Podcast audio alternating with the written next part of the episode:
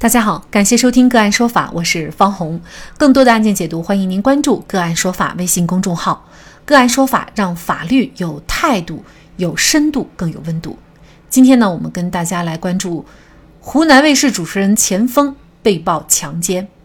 据澎湃新闻等媒体报道，二十四号。网民小易希望坏人被惩罚，发帖称其曾于2019年遭电视节目主持人钱某强奸。对此，上海警方高度重视，即开展相关的核查工作。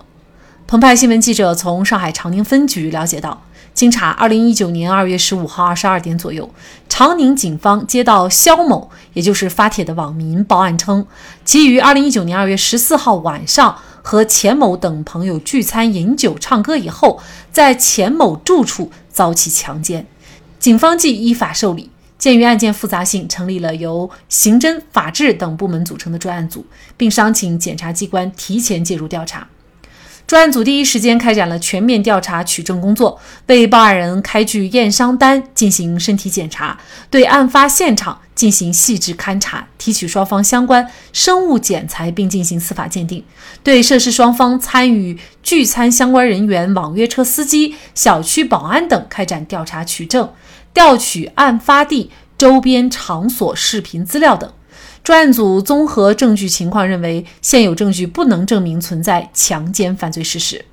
二零一九年三月十五号，长宁警方依法作出不予立案决定，将不予立案通知书直接送达肖某，并告知其可在收到通知书之日起七日内向公安机关申请复议。肖某并未提出异议，并签字确认之后，也没有申请复议。根据刑事诉讼法有关规定，肖某如果有其他新增的涉案证据，可以向警方提供，警方将依法开展调查。肖某如果对长宁警方作出的不予立案决定不服，可以向检察机关申请立案监督。八月二十五号，肖某也就是小易又在其个人账号发文和发录音文件，这一次的录音文件证实了他报警称侵犯事情的存在，但事实的背后录像暂时还没有放出来。女当事人小易是这样写的：这件事其实很简单。钱锋在二零一九年二月十五号晚上到二月十六号凌晨某一时间点，在上海虹桥路派出所审讯室里亲口承认了强奸。对不起，我强奸了你。有执法记录仪录像，有审讯室录像，请警方公布。如果钱锋承认了，请按照司法程序调查钱锋。如果我诬陷，我愿意负一切司法责任。也就是说，在整个报警处理当中，钱锋的确是承认过侵犯的事实，但只是这一个事实没有被警方公布，也没有对其立案处理。至于细节，警方称证据不足，不给立案。而且女当事人小易也签字了。但为什么小易事后时隔两年再一次公开此事？为什么当时他不公开？他是这样解释的：我不敢，我怕生活彻底崩塌。起码现在还能勉强活着，我怕网暴，我承认我懦弱胆小，并且小易呢也回应了十一条舆论关切质疑的相关问题，自称因为不懂法才误签调解书。小易提供什么样的证据，警方才可能再次立案追究钱锋的强奸罪？如果二零一九年在事发当时确实有证据证明钱锋涉嫌强奸罪，公安机关是否可以调解结案？小易目前所曝光的证据，又是否能够坐实前锋的强奸罪？就这相关的法律问题，今天呢，我们就邀请刑法学教授、清华大学博士、广东深仁律师事务所主任王平巨律师和我们一起来聊一下。王律师您好，你好，方老师你好。非常感谢王律师哈，小易啊说他正在整理证据，似乎啊对于追究钱锋的这个强奸罪的刑事责任呢很有把握。那么您认为什么样的证据有可能会使警方再次立案追究钱锋的强奸罪呢？关于强奸罪的证据啊，确实是一个复杂的刑法学的问题。强奸罪是一个非常特殊的罪名，它是一个最容易。冤枉好人，也最容易放纵坏人的一个罪名。陌生人之间发生这个强奸罪啊，比如说这一个男的在树林里面冲出来拿一把刀逼女的发生性关系，这样的案子已经越来越少了。绝大部分的强奸罪都发生在熟人之间，很多情况是事后男的说是自愿的，女的说是强奸的，这样的案子很多。在主观心理上，你到底是自愿的还是强迫的？男女方这个陈述都是孤证，那我们得找他们说的话以外的证据，比如说有没有客观的证据，衣服被撕破了，身上有没有伤啊等等。如果说我们偏袒女方，很多事先其实是自愿的一些性关系，事后女的她没有达到目的，或者说她怕名誉受损，比如说怕老公被发现啊等等各种因素。她去报案，那就会冤枉男方。我们中国刑事政策里面，呃，可能是更多的尊重女性权益，就是有时候会偏袒女方多一些。我接触过很多强奸案，这样的案件不少。如果说女方的口供你不认可，女方她也很难拿出更多的一些证据啊。啊，当时你采用了一定的强迫，也没有强迫到呃发生了伤害的这么一个程度。那如果说你女方的口供你不认定，那就有很多本来应该是强奸的，最后很难惩处。啊这种情况在国外，尤其像印度，就非常的常见。就具体到本案来说，在新闻中间提到了很多外在的一些证据，比如说他们两个人之间有微信的聊天记录，呃，看能看出来喝了酒的一些视频，他有一个撕裂的一个衣服，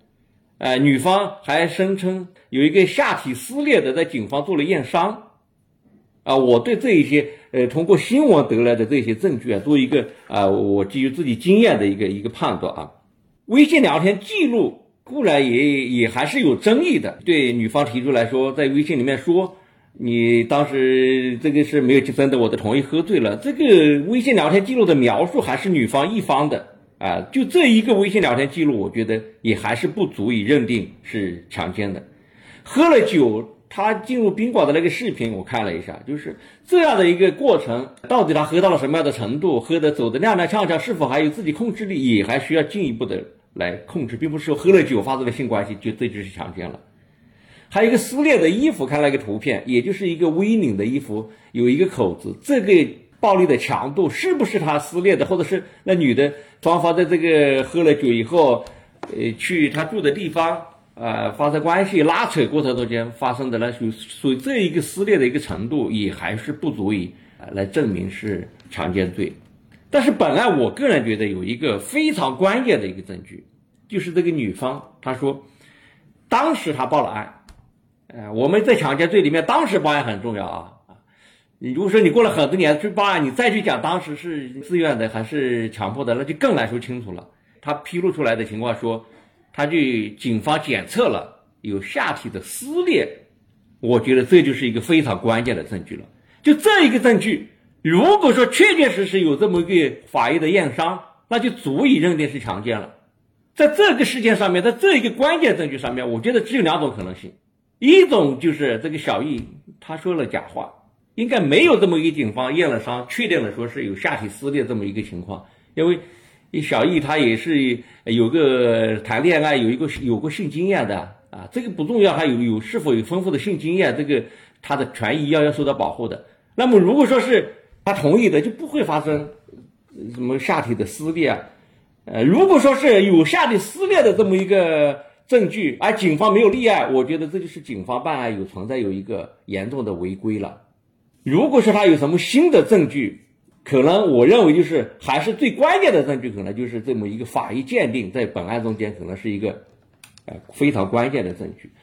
当然，我们现在呢，我作为一个律师，作为辩护人的角度来判断，呃，刑事律师的角度来判断一个证据到底有多大的呃说服力，有多大的证明力，都带有一个猜测的性质。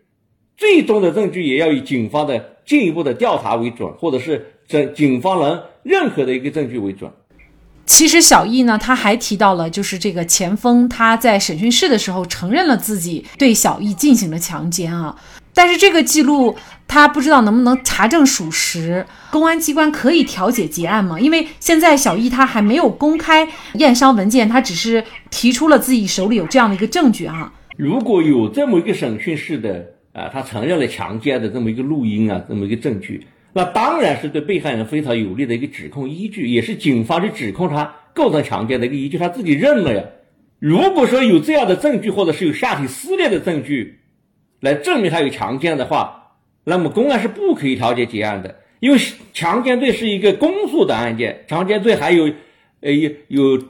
是起点量刑就三年的一个这么一个量刑比较重的一个公诉的案件，只有一种故意伤害的一个案件，如果是轻伤以下的，你可以法律规定你可以调解。强奸罪属于公诉案件是不能调解结案的。哎，即使说对方谅解了，他也不能就说我调解了以后就就就不判刑了。如果说有获得了被害人的谅解，也只是从轻处罚的一个情节，而不是呢通过调解来终止案件。所以公安是不可以调解结案的。如果是存在这种情况的话，调解结案，那么自然相关的可能涉事的啊公安机关的工作人员要为此来承担相应的责任了啊。呃，事实上，在有一些这种两个男女发生了这个性关系以后呢，可能在后期会有一些电话或者是短信的这种交流，比如说，就像本案当中小易，他在事情发生以后跟对方说：“我觉得你这样做心里很痛苦啊，等等。”那么男方呢？呃，可能他也会默认，就是，呃，我是这样做。那么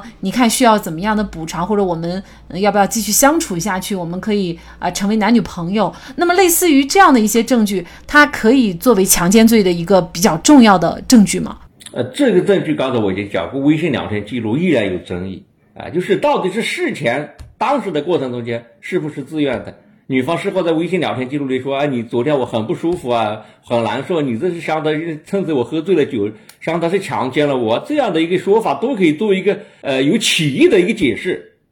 如果说当然后面他有提到了说，呃，他后面打电话里面承认了说他就是强奸了，他直接承认了这么一个事实。那么我觉得这么一个录音如果能拿出来的话，那也是可以作为一个呃比较有力的一个指控的依据了。”那么您刚才其实还提到了，就是跟醉酒的女性发生性关系，并不固然就构成强奸罪。那么我们也知道，强奸罪它是一定要违背女性的意愿啊。在醉酒的女性来说，你是无法知道她的真实意愿是什么的。跟醉酒的女性在什么情况下发生性关系，她是不会构成强奸罪的呢？呃，醉酒，呃，男性也好，女性也好，啊，法律有规定，他是对自己的醉酒的一个行为要。要你要有一个基本的判断，比如说你不能说我醉酒了，我同意了，我事后说我是醉酒了。男性如果说醉酒了，他他做的犯罪行为，法律明确的规定啊，任何人醉酒的犯罪行为都要承担法律责任的。当然，醉酒要看什么样的一种情况，比如说醉酒他还有表达能力，你不能事后以醉酒的方式来反悔。比如说我喝醉了酒，我愿意和男的发生性关系，我我事后酒醒了，我说我不愿意了，这个是不行的。但如果说你醉酒已经烂醉如泥了，他都躺在床上动弹不得，他没有判断能力，都都昏迷了，或者是醉酒昏迷了，这种时候发生性关系，他他当然是强奸啊，因为他没有判断能力和表达能力了。呃，所以呢，也有一些网友的评论哈，会觉得这个女的是蓄谋已久的啊，这个可能又回到刚才您在第一个问题当中提到的，就是对于强奸罪它的几种情况，有的时候呢，可能也会存在。男性被污蔑或者说诬陷的情况，哈，那您觉得这个度其中要怎么把握呢？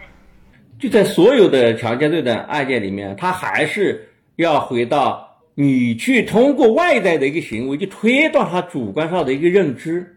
这个是很复杂了。要是根据生活的经验，哎，比如说你在哪一个场所也很重要。女女的，如果说你自愿到男性的自己家里去，那你去干什么呢？如果说你是成年女性，你不知道晚上喝了酒去干什么吗？这也是一个判断你是否自愿的一个依据啊。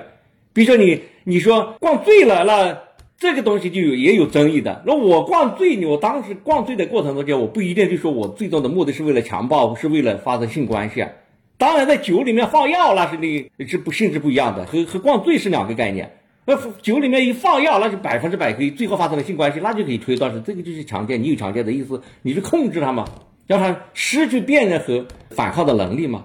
哎，但是如果说，呃，当时喝酒，你不能说当时喝到什么样的程度，可能喝醉了以后对男的，呃，提出这种性要求得到答应比较有利。但是整体来讲，当时喝酒的过程还不能百分之百说，就的目的就是为了强迫发生性关系。这个证据的判断是否是自愿，还是或者还是强迫，还是要回到生活的当时的这个过程和场景啊，回到这个他事后的一些表现，这都是一个嗯。比较难以判断的事情，回到我前面说的，这是一个刑法学的难题，因为刑法学有一个基本的原则，叫做孤证不能成立，